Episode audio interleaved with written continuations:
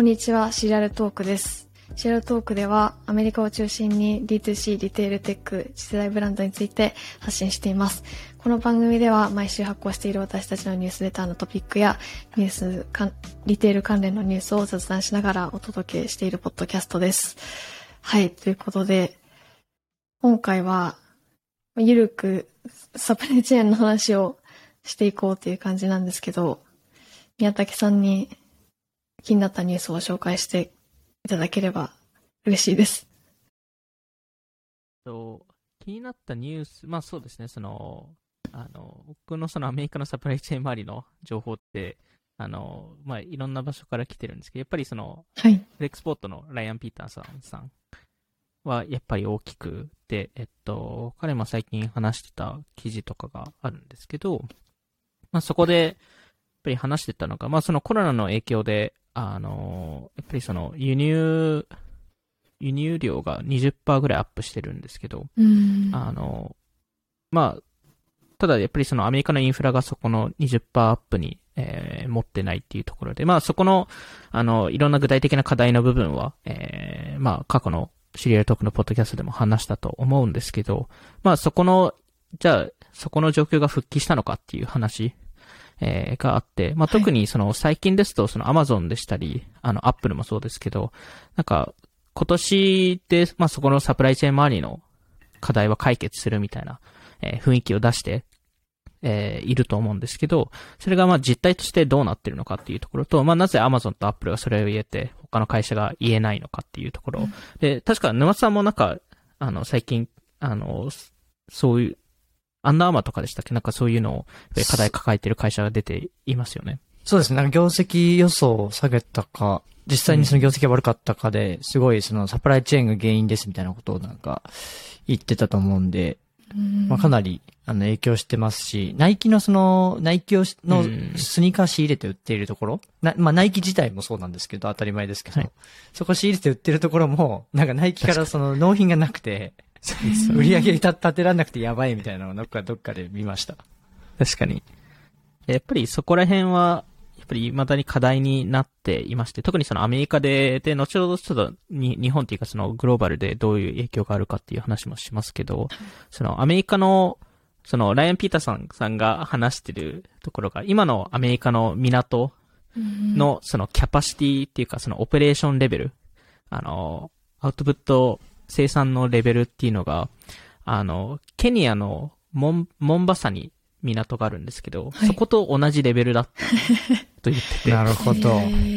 それ結構やばいんじゃないかっていう話を。まあ、イメージつかないんだけど、正直。つかないですね。で、逆にその、例えばその、えー、オランダでしたり、えー、そのアムステルダムとか、はい。うんえーの港を見ると、24時間自動化されてるんですよ。なるほどなんで、その技術はすでにあるのに、アメリカがそれを取り入れてないっていう話で。うん。で、そこで、まあ、いろんな課題があるっていうところで、で、もなんで、そこは技術的な問題ではないっていうところで、そこを導入すればいいので、ただ、えっと、一つあるのが、その、えー、労働の問題、うん。えーっていうのがあって、えーその、港の、その、オペレーターの人たちが、その、まあ、その、いろんな、その、なんですかね、港でしたり、その、えークレーンの運運用をする人とか、はいいろんな人をもちろん採用しないといけないんですけど、その採用元っていうのが、実は一つの組合からしか選べなくて、うん。で、アメリカの西海岸が全部一つの組合、その労働組合があって、それが港のその仕事をする労労働者の組合なんですけど、そこからしか、えっと、選べないと。で、えっと、さらに、そこが毎日、その、えー同じ人をもらわないんですよね。うん。毎日違う人が違う場所にアサインされたりするので、なんで、うんいわゆるその、あの、いわゆるチームとして一緒に進化しないといけないのに、それが毎日違う人が入ってるので、そこでまあ進化できないっていうところが一個、えーありますと。で、もちろんその中国とか、えーもうそのオミクロンの影響で、いろいろやっぱり影響が、えーあって、あの、えー最近ですと一番、えー最大、中国最大級の港が、えーすん ?2、3週間ぐらいシャットダウンしたりとか。うーん。で、それが一人が、一人の従業員がココロナになったから、うーん、それだけで。それで全部シャットダウンしてしまうので、まあちょっとそこら辺がどう今後そのオミクロンで中国とか影響するのかっていうのは一つ、えー見どころかなっていうところで、で、やっぱりその、もう一つその気になっているのが、はいえーアメリカでのその、あの課題が、えーっと、より悪くなっていて、前回話した時から。えーで、あの、コロナに、コロナになってから、その、輸入の量って実はそこまで上がってないんですよね。一一回上がって、そこからずっとフラットだったんですけど、はい。あの、それが、あの、ただその、待ってる船の数は増えてるんですよ。うーん。よなんで、ですね。本来であれば、国に入る、その、物の量は増えてないのに、うーん。でも、より延長されてるっていう、よりその待ち時間が長くなってるっていう、その国のインプットとアウトプットが何かしらミス、ミスっていうかミスマッチが起きてるっていうところは一個気になってるところで、で、えっと、アメリカ政府に聞くと、えっと、えーそんなに問題になってないみたいな雰囲気になってるんですけど、でも実はそれ、これって、あの、実は一個のトリックでやってて、あの、アメリカの、アメリカ政府のこの待ち時間の計算方法っていうのが、あの、なん、え、コンテナ船がいくつ、いくつその、あの、待ってるか。はい。で、ある、例えばわかんないですけど、例えば100、えー100キロ範囲で、その、あの、えっと、100, 100個の、その、コンテナ船が待ってるみたいな、いう形で、えっと、計算してるんですけど、まあ、それが、まあ、果たしてそれが正しい、その、指標なのかっていう問題が一個あって、うん。で、なぜかっていうと、最近アメリカ政府が、えーあるルールを、えー設けて、まあ、あの、そのルルール自体はめちゃくちゃ問題があるわけじゃないんですけど、あの、ある程度その、えー港のすぐ近くに船が待ってしまうと、はい。いろいろ汚染とか、なんか、まあ、いわゆる、あの、空気が悪くなってしまうので、うーん。もっと、もっと外で待ってくれと。もっともっと先に待ってくれと。で、そうすると、あの、アメリカ政府がカウントしない範囲内にい いろんな船が待ってる状況になってへて、それで結果、なんか、待ってる船の数が下がってる風に見えるっていう。アメリカ政府はやっぱり問題解決、その、難しいからちょっと待ってっていうの感じなんですか？根本的に解決するのは本当に長期プロジェクトですもんね。そうですね。でもそこも、なんか、まあ、まず多分指標が間違ってるので、その、コンテナ船の、その、待ってる数を、で見てしまうと、それは、なんかす、何かしらの形でそれを解決、その、結局その数字ベースでインセンティブってもらったりするので、うんあの、なんかそこが一個間違ってるのかなっていうところで、解決はしたいんだろうけど、できてないなっていうところで。まあ、で、実際何がじゃあ起きてるかっていうと、その、フレックスポートとかが何を見てるかっていうと、その、えー実際にグッズが届くまでの時間、ううんうんんうん。えーっていうのを見ていて、で、えっと、一応コロナ前ですと、えー平均50日間だったんですよ。で、正直それでも高いんですよ。うんで、なぜかというと、えっと、その船が中国からアメリカまで届くまで、あの、届くまでに15日間しかかからないんですよ。うん。で、残り35日間、あの、その港でプロセスされたりとか、うーん。なんか、今シカゴに行ったりとかも多分いろんな、ちょっといろんな場所に行ってからようやくそう、あの、届けられるので、そと届くって、その、リテーラーっていうかブランドとかの倉庫に届くってこと？そうですね。ああ。なるほど。なんで、それが50日間かかってたっていうところが、それがコロナ前ですね。で、今現在何、どこまで行ってるかというと、115日間。わあ、倍。で、115日間かかると、多分、あの、沼田さんこそ、これは、この課題を多分、あの、もし、これだけ上がったらわかると思うんですけど、需要予測ってもうできないじゃないですか。そうですね。もう、例えば年末ね、売るやつを、な、な、まあ夏とかに、まあは、で、結構発注はさ早めにやったりはしますけど、さそうっすね。作ってから、さらに運ぶだけで3ヶ月ってなると、結構きついっすね。いや、結構ですよね。なえー、と、3ヶ120月日間なんで、どころじゃないから4ヶ月か4ヶ月ぐらいですよね。いや、きついっすね。だからそれまでに全部作らなきゃいけないじゃないですか。はい。それは辛いっすね。4ヶ月の需要予測って、うんもう50日間でも難しいと思うんで、それを4ヶ月となると本当に厳しくなるっていうところは、それはみんな NFT いきますね。そうですよね。言っちゃいますよね。ちょっと間にってなりますよね。うんいや、そうっすね。なんで、あのーまあ、一時期、その、10月の間なんですけど、その、世界で50万コンテナ船が待ってた状況だったらしくて、合計30 billion から50 billion ぐらいのプロダクトが海の上にうん。いましたと。まあ、なんで、やっぱりそこら辺の、なんですかね、あの、 forecast の demand とかが、あの、すごい難しくなると、だからこそ Peloton とか、あの、そこが、まあ、よ、読み間違えたっていうところもあって、その、あの、在庫を作らないっていう判断になって、まあそこでいろいろ株価とかも落ちてましたけど、あの、まあそれもなんかペロトーン、もちろんその社内の問題っていうのも一部あったと思うんですけど、一部はこういうサプライチェーンの問題、えーでもあったのかなと思いますし、じゃあここがどこを一番影響するのかっていうと、まあおそらくそういう D2C 系の会社とか、その大手よりも、そのもう少し小さめの会社っていうところになると思うので、えー逆にその Apple とか Amazon ですと、そのサプライチェーンに一番影響力を持ってる方々ですし、そのコロナ前ですと一番安くは、あの、あの、コストを払えたんですけど、今だともうコスト高くても取りに行きたいと。で、逆にコストをは高く払うとプライオリティされるので、うん。それで解決できるっていう、お金のえー力を持ってるっていうのは やっぱすごいなと思います、戦いですね。いやー。なんか、そうっすよね。アマゾンとかとその倉庫の契約をめぐって争っても絶対勝てないっ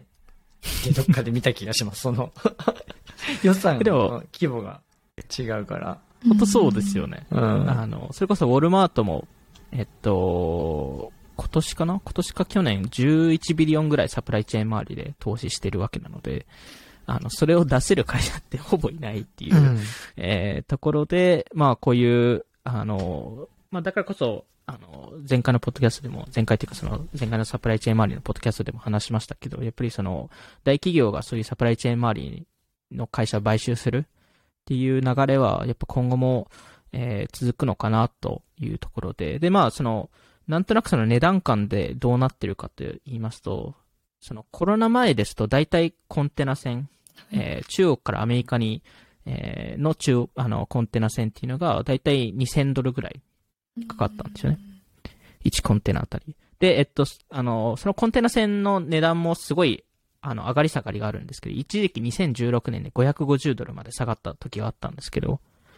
あの、それが今だと大体20系あたり。なんでまあ10倍、えーっていう価格帯になっていて、で、同時にその、まあ航空し、あの、飛行機で運ぶ手段っていうのもあると思うんですけど、うん飛行機も 5, 5倍の値段になってるので、えーなんで結局そこも、えっと、一個障壁としてあるんですけど、そこの、逆にその、何社かその D2C ブランドが言い始めてるのが、それも、あの、いい風にも捉えられると。うん。なぜかというと、新しいプレイヤーがすごい入り、うん入りにくくなった。うんうんうんうんあうん。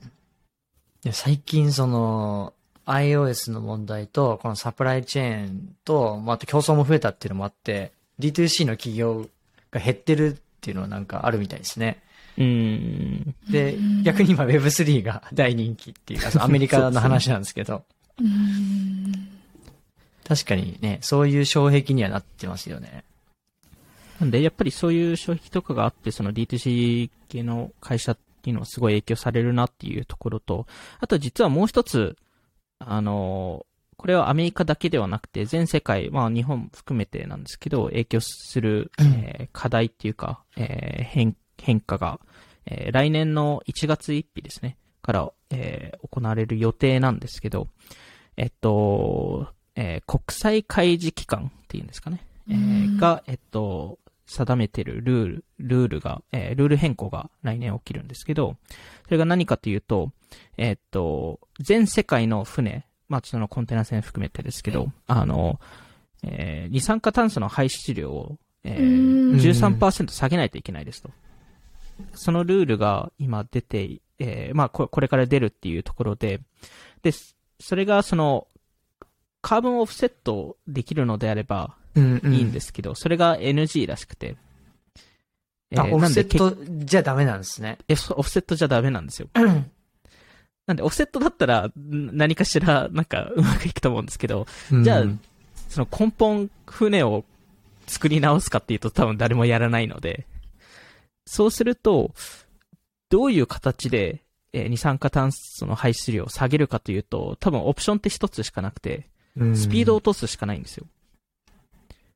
で、えっと、スピードを30%落とせば、その13%の二酸化炭素のあの排出量をさ13%下げら下げられるんですよ。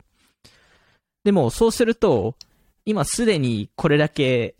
あの、待ってる船とか、その、あの、時間がかかってるサプライチェーンが、さらに三さあの、さらに今スピード、スピードダウンしてしまうというところを考えると、えーこの課題っていうのは、えー今年だけではなくて、来年にも、えーうんまあ、続く可能性があって、来年はよりそのグローバル、えーで影響が出てくるのかなとは思いますね。スピスピードをそ 落とすしかないんですか？でもし、しかもスピード落としても結果意味ないんですよ。結果そ、のグッズをはんあの配送しないといけないので、結果全、何も変わらないんですけど、ただその、あの、い一銭あたりそこを下げてると言えるっていうだけなんで。なんでその、あの、国際開示機関がそこ、そこの、なんかその判断を覆すとか、そういうのがあれば、うんちょっといろいろ変わると思うんですけど、今のところそういう、日本の会社もってことですよね？グローバルでっていう話だったら。おそらくそうなると思います。そでしかもそのに日本に行く船も含まれるので、うん。ん。さらに遅くなるとなんかキャッシュフロー的にもやばそうっすよね。そこ結構危ないと思う。なんかでそもそも物が届かないですしそうそうそう。それを売れ、売れない、売れない状況でキャッシュってもらえないので。なんか素材、なんかまあ場合によっては素材とかだけでも先に払ってるケースってあるじゃないですか。はいはい、はい。工場で。最後、そうですよね。組み立てっていうか、その工賃としては、あの、納品されてからっていうのはもちろんあると思いますけど、素材は先になんかブランドが買って確保しててとか、そうなるとそのお金がちゃんと返ってくるのが、ね、さらに遅くなって、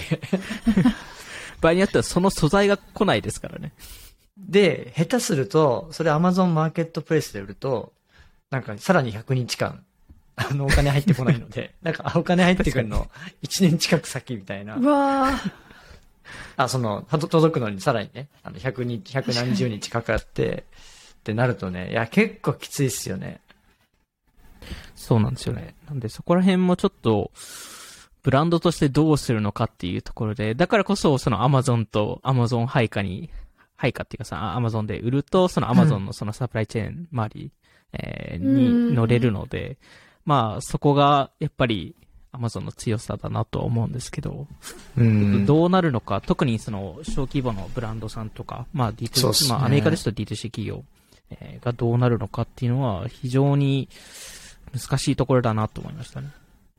うん。うーん。やっぱ、卸売りが多い、なんか、小さい会社は一番きついでしょうね。うん。なんか自社チャンネルメインだったら、まあ、まだその、自分たちのとこ届いてからの、その、キャッシュの回収早いと思うんで、うんうんさらに卸とかだとね、なかなかしんどそうだなって思いました。そうですよね。なんでまあうんそこのキャッシュフロー周りと需要予測周りと、うんえーそもそも物が届かないっていう問題と、あの、うんいろいろ全部重なってしまうっていうところで、プラス、まあ沼津さんが言ったように iOS、えー、なんか Google も同じようなことをやるって、うん。近で報道ありましたけど、もう30区ですよ。いや、やっぱだから日本から売った方がいいんじゃないですか？日本から一挙で売って飛行機で届けるのが一番早いんじゃないですか？意味ないんじゃないですか？だって結局、港に入れないんで。まあ、あの、飛行機で届けるんだってまだ早いん飛行機の今値段、日本からの値段ってどこまで変わってないんですかね？まああれだろうねカ。カーゴ配送みたいな感じになると高いんだろうな。多分国際配送で個人の家に送るとかだと、あ、まだあんま変わってないと思うんですけど。そなんか基本的に飛行機、飛行機でのその、あの、郵送の時は、郵送っていうかその、あの、その時は、あの、えー、もともとその、その、アジアから行く、えー、ものの半分がそのコマーシャルエアラインで、まあ、いわゆるその一般、あの、うん、一般の人が乗る飛行機の中に、えー、入ってたんですけど、今、そもそもそこの飛行機の数がすごい減ってるわけなので。ああ、確かにね。そうすると、おそらくそこも値段は上がってるのかなと思っていて、もしかしたら日本からですと、そこまで下がってないかもしれないですけど、そこら辺がちょっと気になるポイントですよね。いやまあ、と、まあ、とりあえず船は多分もう無理ですね た、例えばなんか、カナダとかに一回送っ、カナダの港に一回送って、アメリカに届けるみたいな、そういうやり方もあるのかなって。カナダも、えっと、あり得るんですけど、やっぱカナダに行く分の、やっぱりコストっていうところと、はい、で、カナダからアメリカに入るっていう、そこを国にまたぐので、多分そこのコストっていうのが一個あるのと、なんであの、アメリカですとテキサスとか、うちに来ないかみたいな話ってあるんですけど、それも結局、回らないといけないので、そこのコストも上がりますし、あの、結局そこで、そこで列ができるだけなんで、あの、最終的にあんまり変わらないっていうのが一応フレックスポートの意見らしくて。あ、そうなんですね。はい。まあテキサスからね、ニューヨークとか逃走ですもんね。まあ、カリフォルニアとそこまで変わらないと思います、ね。なんで、まあそこら辺を、アメリカが本当になんか解決できるかっていうのがすごい難しいところで、その労働のところは解決できる可能性はっていうのがあるんですけど、ただ、ここの労働のところも、実は、あの、えー、5ヶ月後に大きな課題になる可能性があって、あの、その組合の、あの、契約が切れるんですよ。うん。でそこの再交渉を行わないといけないんですけど、大体再交渉ってうまくいかなかったりするので、で、その時に何が大体起きるかっていうと、ストライキが起きるんですよ。うん。でそうすると、るね、えっと、これも確か2015年かなんかにアメリカで一回このストライキが起きて、3、3ヶ月から半年ぐらい、誰も西海岸にあの輸入できなかったんですよ。それ起きたらもうやばいですね。やばいですね。これだけもう待ち時間があるのに さらにって言われるともう、もうダメじゃないですかいや結局去年起きたサプライチェーン問題が全然今年になっても解決されされないんじゃないかってことですよね。まさにそういうことですね。あの、逆に課題が悪くなってる、課題が悪化してるっていうところで、あの、なんか、そうですね、大手の会社はまだそこの、あの、避けられる部分はあるんですけど、それ以外の会社は結構きついんじゃないかっていうところですね。でも政府がどうにかしないといけない、政府が動かないと変わらないですよね、これはもう。だと思いますね。ただ政府も、なんで、その港、アメリカの港って、その、日本だとわかんないですけど、あの、アメリカの港は、その、各州が管理し、あ各、ま、町が管理していて、うんうん、えっと、で、各都市ですと、その、あの、そこの政府、自治体って、その、港のことをどう思ってるかっていうところって多分様々だと思うんですけど、その国として多分考えるべきで、国としてはすごい、めちゃくちゃ重要なアセットなので、なんで、その国がそこを乗り取るっていうことは、まあ、一案としては、あるかなとは思うですけど、そこも難しいっていうところと、あとはまあ最近そのアメリカ政府がその、まあそのいろんなあのソーシャルプログラムとかにお金出しているんですけど、そのうち一応17ビリオンぐらいは、えっと、港、えー、に向けて出しているんですけど、えー、ただ、その詳細をライアンさんが、その、あの、フレックスボットのライアンライアンさんが読んだときに、あの、ほぼ、ほぼ、その、施設のアップグレードにお金が入ってなくて。うん。基本的になんかのアンケートとか、なんかの調査とか、いや、そこじゃないんだけどな、みたいな感じで、えっと、やっぱり、まあ、まあ、やっぱ政治だなっていう思思っちゃいますけど、あの、なんで結局そこのアップグレード、港のアップグレードっていうのはおそらく出てこないっていう話ですね。もう、スタートアップの参入余地ないですか？その港の効率化。結局、新しい港を作る意味はないので、うん、あの、そうすると今の既存の港にそれをはい、入れられるかっていうところで、フレックスポートが入ってない時点で あの、他のスタートアップ入れるのかなっていうの、っていうところなんですよね。うん。フレックスポートが、もう港作るしかないんじゃないですか。超、全自動化された。ちょっとソフトバンクからお金を持ってもらって。ソフトバンクのファンドの残り全部必要になるぐらいの金額ね。そうですよね。確かシンガポールも今、アップグレードするために20ビリオンぐらい使ってるんで。ですよね。ちょっとビジョンファンド全部を。ビジョンファンド3ぐらいになっちゃうかもしれない。ビジョンファンド3は港でしたと。でもなんかいろいろ政治問題とか考えると新しくも一から作る方が早いかもしれないですね。確かに。逆にでも、もう置く場所もないですし、うん。あの、そうなんですよね。け結局港って限られたところにしか置けないので。うん作れる場所が限られるってことね。そうですね。まあ結局その戦略的にいいポジションじゃないといけないので。うんうん、多分その、あの、そうだよね。幹線輸送のその道路のね、ね事情とか、そういうのとうまく、そうなんですよ。組み合わせなきゃいけないから。まあ、まあでもそもそもアメリカの港が、あの、一番大きな船を対応できない状況なので、すでに。うん。それこそ問題なんですけど。なんか、このスケールになると、うん。イーロン・マスクの出番じゃないですか。もう、う、地下、地下。地下じゃなくて、港も。港も。